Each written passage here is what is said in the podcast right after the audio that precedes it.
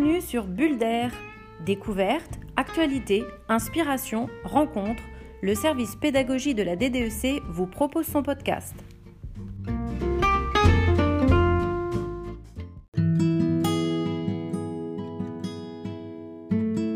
Bonjour, nous diffusons aujourd'hui notre tout nouveau podcast. Alors l'idée de ce podcast est de vous proposer chaque mois des sujets plutôt transversaux sous forme d'exposé oral ou d'interview avec à chaque fois quelques pistes de mise en œuvre en classe. Alors pour ce tout premier épisode, nous avons choisi le thème de la créativité. Pourquoi la créativité? Eh bien nous nous sommes inspirés des principes directeurs sur l'apprentissage au XXIe siècle, publiés par l'UNESCO, qui nous invitent à promouvoir la créativité. Car en effet, cette compétence doit être développée pour répondre aux enjeux de notre société et ainsi mieux vivre dans le monde d'aujourd'hui et de demain. Nous vous proposons donc dans un premier temps de comprendre, définir ce qu'est la créativité, ce qui la stimule, ce qui la freine, puis dans un second temps, nous verrons comment, en tant qu'enseignants, nous pouvons favoriser la créativité de nos élèves. Alors pour commencer, voyons donc ce qu'est la créativité. Les scientifiques s'accordent tous pour définir la créativité comme étant la capacité à produire une idée, un concept ou un objet qui soit à la fois nouveau, original et adapté à la situation. Le psychiatre Jean Cotreau, lui, précise qu'il s'agit de trouver des solutions originales aux questions que l'on se pose en appliquant ses talents à une réalisation concrète. Alors cette réalisation peut tout aussi bien être un tableau, une coiffure, une musique, ou encore une histoire, ou même une recette de cuisine. La question qui se pose alors est comment favoriser cette créativité? Eh bien, selon Todd Lubart, qui est professeur de psychologie, la créativité est un assemblage de plusieurs facteurs qui relèvent de l'individu. Parmi ces facteurs, on trouvera ses capacités intellectuelles, sa personnalité, comme la persévérance, la tolérance, l'ouverture aux nouvelles expériences, la prise de risque, mais aussi ses émotions et enfin son environnement, qu'il soit familial, scolaire ou professionnel. Donc bien sûr, tous ces facteurs varient d'une personne à l'autre. C'est pourquoi chacun n'exprime pas son potentiel créateur de la même façon. Mais il faut avoir à l'esprit que ce potentiel existe bel et bien en chacun de nous. Alors, illustrons maintenant ces propos. Si l'on prend la période que nous traversons et l'expérience du confinement que nous avons vécu, cela nous montre à quel point nous vivons dans un monde qui nécessite d'avoir une pensée créatrice pour résoudre des problèmes de plus en plus complexes. On a ainsi pu se poser cette question comment faire classe si nous ne pouvons plus aller à l'école, si nous ne pouvons plus nous rendre dans les établissements? Eh bien, c'est ainsi que des enseignants ont développé leurs compétences numériques et leur créativité en proposant à leurs élèves des outils permettant une continuité pédagogique. On a vu la création de murs collaboratifs, la création de supports vidéo, l'utilisation de plateformes pour créer des classes virtuelles et maintenir des interactions. Ces enseignants ont osé intégrer de nouvelles pratiques pédagogiques au profit de leurs élèves, et ce, contraints par le contexte sanitaire.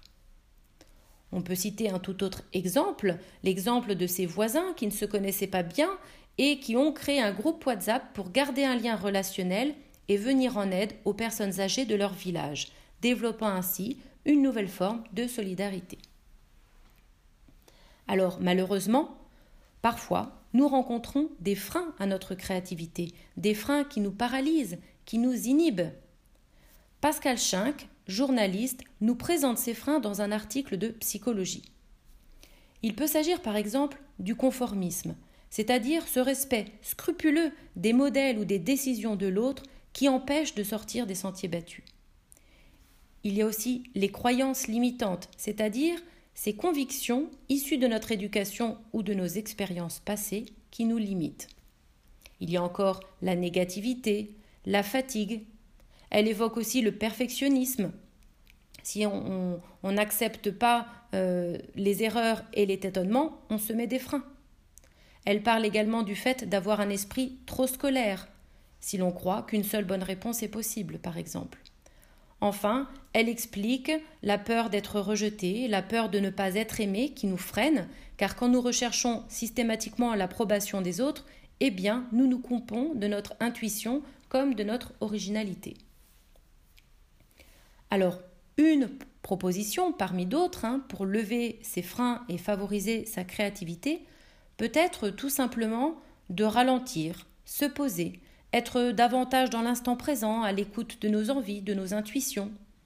Cela peut passer par la danse, le chant, la marche en pleine nature, la méditation, les exercices de respiration, tout autant d'exemples de pratiques de connexion à soi qui peuvent stimuler l'élan créateur.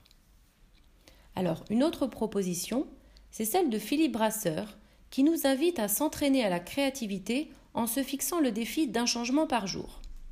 Alors cela peut passer par euh, changer le, trajet habituel pour se rendre au travail, prendre sa pause déjeuner dans un parc plutôt qu'au sein de son entreprise, aller chercher son pain à pied plutôt qu'en voiture, changer d'espace de travail, changer d'horaire dans son planning habituel, bref, il faut s'entraîner pour sortir de sa zone de confort, de ses habitudes et ne plus avoir peur du changement. Alors à travers ces généralités, on comprend bien que pour être créatif, il faut combattre la routine, prendre des risques, s'ouvrir à l'inconnu, oser. Et cela demande des efforts et de la persévérance. Tout ceci nous amène alors à nous questionner sur comment, en tant qu'enseignants, nous pouvons favoriser la créativité de nos élèves et former de futurs citoyens autonomes et responsables, prêts à relever les nombreux défis de notre époque.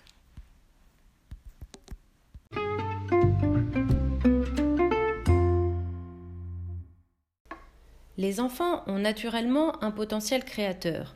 À nous donc, adultes, de ne pas censurer ce potentiel. Comment alors la créativité de l'enfant, son imagination, sa curiosité, son désir de faire seul peuvent être utilisés comme moteur de tout apprentissage et développés comme compétence à part entière Alors comme nous avons pu l'évoquer précédemment, la créativité dépend entre autres de nos expériences, sensorielles et intellectuelles notamment. Ainsi, les situations de découverte, de manipulation et d'essai permettront à l'enfant d'acquérir cette expérience. Il pourra alors se construire une pensée, adapter ses attitudes par la recherche d'idées ou de solutions originales face à un obstacle ou à un problème. C'est comme cela que se construira sa personnalité. Alors, quelle posture l'enseignant peut-il alors avoir? Carl Rogers, psychologue américain, nous soumet deux conditions qui favorisent le développement de la créativité chez nos élèves. Tout d'abord, il évoque la sécurité psychologique. Les élèves doivent sentir qu'ils peuvent expérimenter, se tromper en toute sécurité, que l'on croit en eux, qu'on ne les juge pas, qu'ils sont reconnus en tant que personnes. Le deuxième élément est la liberté psychologique, c'est-à-dire qu'on doit les encourager à être curieux, à s'ouvrir à de nouveaux champs de savoir. C'est ainsi qu'on peut rapprocher des propos de Philippe Brasseur dans sa conférence sur la pédagogie créative, qui explique que trop souvent encore, l'enseignement traditionnel encourage l'enfant à se conformer aux, aux, attentes des adultes et stigmatise encore l'erreur. Et donc ceci va à l'encontre d'une sécurité et d'une liberté psychologique telle qu'évoquée par Carl Rogers. Alors voici maintenant quelques pratiques qui sont à encourager pour favoriser la créativité des élèves.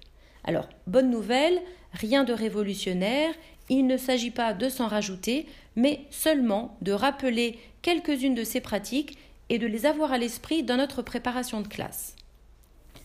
Tout d'abord, les consignes.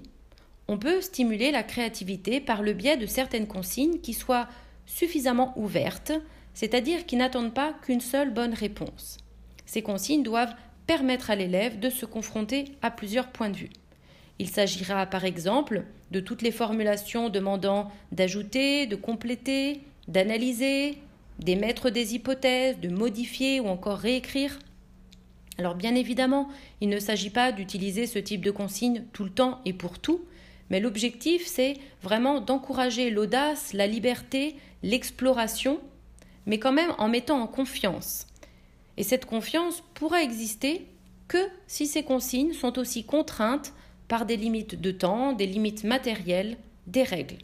Car être créatif demande aussi de la discipline. Dans le même esprit que les consignes, toutes les questions que l'on va pouvoir poser aux élèves tout au long de la journée, du type que se passerait-il si? ou encore pourquoi, ces questions qui stimulent la pensée créatrice et critique et poussent la réflexion. Un autre exemple sont les problèmes pour chercher. La résolution de ce type de problème inclut les processus suivants. Se poser des questions, identifier un besoin, expérimenter, sélectionner des données, tester des options, vérifier des solutions et enfin évaluer des résultats. Eh ces processus sont des éléments importants de la créativité. On peut évoquer également le jeu, qui est essentiel pour la pensée créatrice, alors qu'il s'agisse de jeux symboliques utilisés en maternelle pour favoriser l'imagination, ou bien des jeux qui laissent place à la réflexion, comme les jeux de stratégie du type Mastermind ou encore les casse-têtes des éditions Smart Games, qui permettent l'essai, l'erreur, le tâtonnement et la persévérance. Enfin, un autre élément à prendre en compte est l'environnement dans lequel évolue l'enfant. Cet environnement doit être approprié, c'est-à-dire calme, ouvert mais encadré, riche en propositions, en matériel et propice à une certaine liberté de mouvement en les laissant prendre des initiatives dans l'espace de leur choix. Il peut être opportun, par exemple, d'aménager dans la classe des lieux créatifs avec un coin création en art, mais il peut aussi s'agir d'un espace labomat ou encore d'un espace science. L'environnement social est également un facteur favorisant la créativité.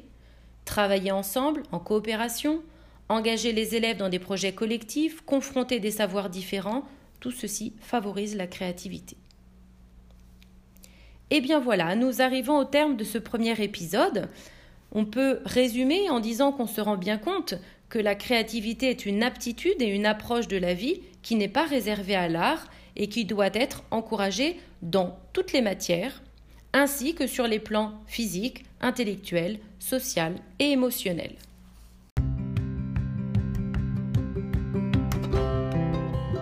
Vous pouvez retrouver ce podcast ainsi que les ressources utilisées sur le site de lec35.bzh.